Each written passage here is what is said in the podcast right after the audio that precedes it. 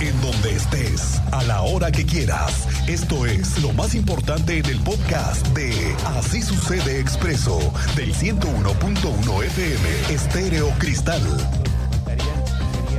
pintura, tal vez algunas áreas verdes, detallitos, dijo, pero para diciembre. Pero ¿sabe qué? Diciembre ya es muy tarde, porque la empresa constructora ICA no terminó en tiempo y forma y ya se supo que el contrato terminaba otra fecha, en otra fecha, y por eso el gobierno salió con la de diciembre para terminar la obra. ¿Y qué cree?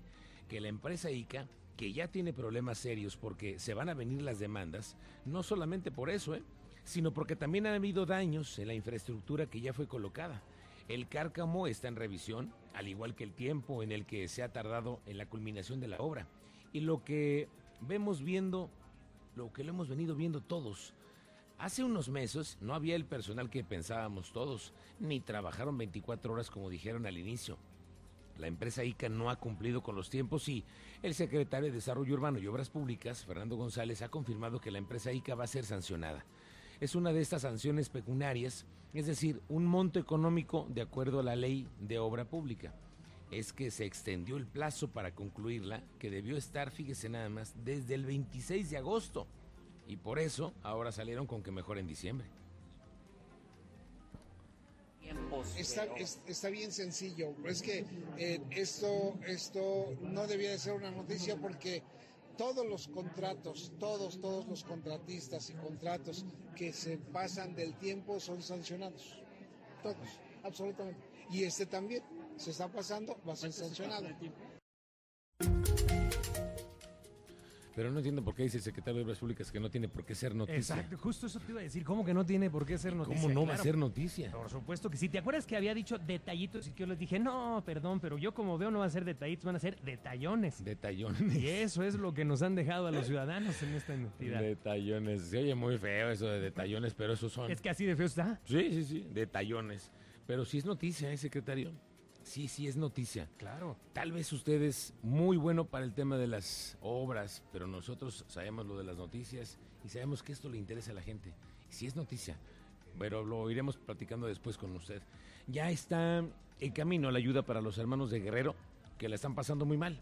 La llegada por tierra de ayuda aún está complicada para los cientos de trailers de todo el país que van en camino y por eso el gobierno de Querétaro optó mejor hacerlo por vía aérea. Cuéntanos detalles, Andrea Martínez. Buenas tardes. ¿Qué tal, Miguel Ángel? Muy buenas tardes y también a toda la audiencia. Pues así es, este domingo 5 de noviembre enviará el gobierno del estado de Querétaro vía aérea 50 toneladas de ayuda a Acapulco Guerrero. Así lo dio a conocer el día de hoy el director del sistema estatal DIF, Oscar Gómez, miembro de esto como parte, bueno, pues de lo recaudado en los centros de acopio en general que se han pues abierto en estos días en el estado para apoyar a los damnificados del huracán Otis. Y bueno, el funcionario reveló que el gobernador del estado, Mauricio Curi González, logró que una empresa preste de manera gratuita un avión para trasladar estas 50 toneladas este fin de semana. Escuchemos esta información que comparte el director del sistema estatal DIF. Gobierno del estado gestionó un avión con capacidad de 50 toneladas para que entre toda la ayuda comunitaria que las distintas expresiones de, de Querétaro han levantado la mano para hacer centros de acopio, nosotros estamos eh, ofreciendo al DIF estatal como un mega centro de acopio donde todas las colectas puedan hacer la entrega. Nosotros vamos a hacer esta llenado este cargamento de este, de este avión y estamos coordinando con Guerrero para que podamos hacer una entrega responsable. También Oscar Gómez recordó que hasta el momento ya han enviado desde Querétaro nueve toneladas de ayuda que pues llegaron directamente al DIF estatal de Chilpancingo. Y bueno, finalmente reiteró el llamado a todos los queretanos a sumarse todavía esta colecta en ayuda a Acapulco y que acudan a más tardar este viernes para que bueno pues se sumen dentro de estas toneladas que se van a enviar el domingo y acudan a estos eh, pues algunos de los tres centros de acopio que se abrieron, recordemos, en el CRIC, allá por el estadio, en la Casa de la Mujer, ahí en la zona de Pie de la Cuesta, y también en la planta de almacenamiento ubicada sobre Avenida Universidad. Esta fue la información, Miguel Ángel. Gracias, Andrea Martínez. Estamos muy pendientes de esto y de todo eh, el tema de la ayuda que se está haciendo el acopio aquí en centros, en diferentes centros. Esta tarde le vamos a decir cuáles son los nuevos, los que se tienen en este momento ya en la actualidad. Bueno, este domingo, este domingo 5, van a enviar vía aérea las 50 toneladas a Acapulco como parte de lo recaudado en los centros de apoyo, todo por eh, una empresa que da la asesoría afortunadamente. Bueno, en otras cosas, le digo que ya se supo cuánto va a costar el boleto de la feria de Querétaro este año. Sí, sí, sí. De entrada, 100 pesos. Tómala, barbón. Para ti. Para ti que vas solo. No, pero ya no. si vas en pareja, 200. Si voy solo me va peor. Una Sor Juana tienes que sacar ahí Sí. para empezar. Para el estacionamiento, Otro 100. otro 100. Ya son 300. Para los baños de la feria, pues Ah, unos 10 y 10 y otros 10 y 10. Sí, porque ya a esta edad ya vamos mucho al Y baño, luego amigo. si te gusta la michelada, otros 10 y 10 y así vele contando. Y el transporte para la feria, yo pensé la verdad que iba a ser gratis. Yo también. Yo también Pues tenía digo, esa después idea. de un cobro tan excesivo. No, y después de todo lo que hemos visto, ¿no? Amigo. Y con el tráfico y Sí. todo. Bueno, como ya va a ser a finales de noviembre, ya se anunció.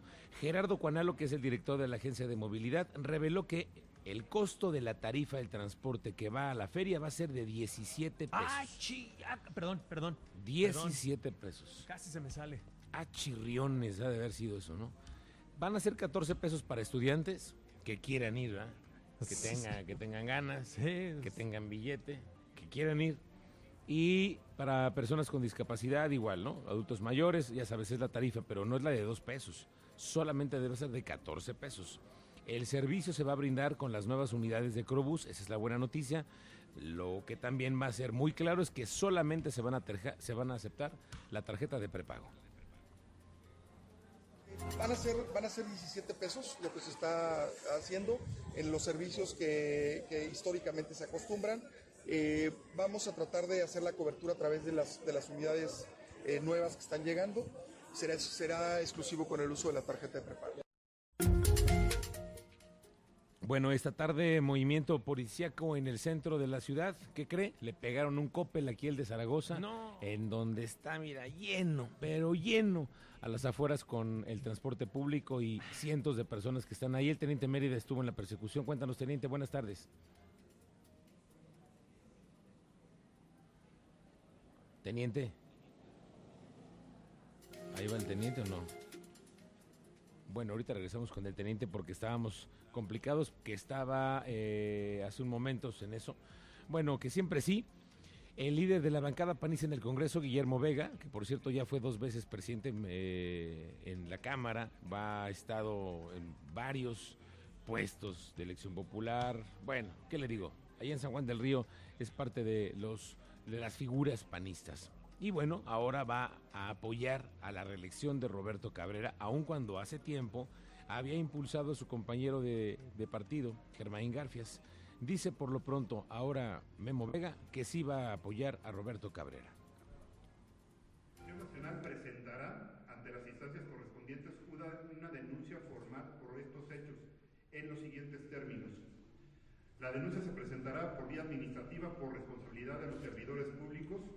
La infracción se encuentra contemplada en el artículo 49, fracción primera, y en el artículo 54 de la Ley General de Responsabilidades Administrativas, calificándose como no grave y graves, ya que se abandonó el área de trabajo para fines distintos a los autorizados y existen desvíos de recursos públicos sin fundamento jurídico. La investigación quedará a cargo del órgano interno de control de la Secretaría del Bienestar y en su caso de la Secretaría de la Función Pública. Ahora sí regresamos contigo, teniente. ¿Qué sucedió en el centro hace un momento? Muy buena tarde, Miguel Ángel. Buena tarde a nuestra audiencia. Nos encontramos acá en Zaragoza, donde está una de estas tiendas de electrónicos, financieras.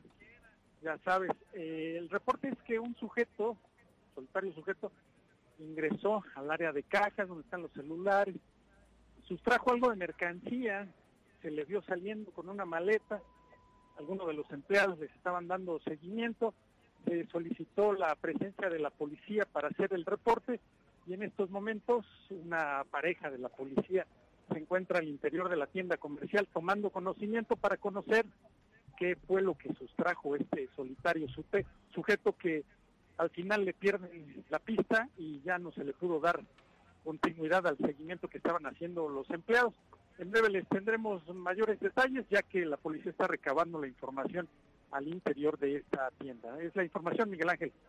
Gracias, Teniente Mérida. Estamos pendientes para que usted, para usted, por qué la movilización hace un ratito aquí en el centro histórico. Hoy está en marcha el arranque de la colecta invernal 2023. Ya empezó a hacer frío. Ya creo que usted ya lo empezó a notar. No hace tanto, pero ya, ya nos empieza a asomar el frío. Bueno, se espera juntar 70 mil cobijas que vean que pueden ser distribuidas en las comunidades más marginadas. Los centros de acopio van a ser en la Casa de la Mujer, en el CRIC, aquí en ubicado en pie de la cuesta de la Casa de la Mujer en la planta de almacenamiento sobre Avenida Universidad de lunes a viernes, todo esto de 8 de la mañana a las 3 de la tarde y el sábado también va a haber una, un recorrido para que haya también en los centros de acopio la posibilidad de llevar ayuda. Les vuelvo a agradecer a todos y cada uno lo que se, lo que se reúna hoy para hacer su aportación. Tengan la seguridad que estas cobijas llegarán a niños, niñas, adultos mayores, personas con discapacidad y grupos de atención prioritaria de las comunidades con alta y muy alta marginación de los 18 municipios de la entidad.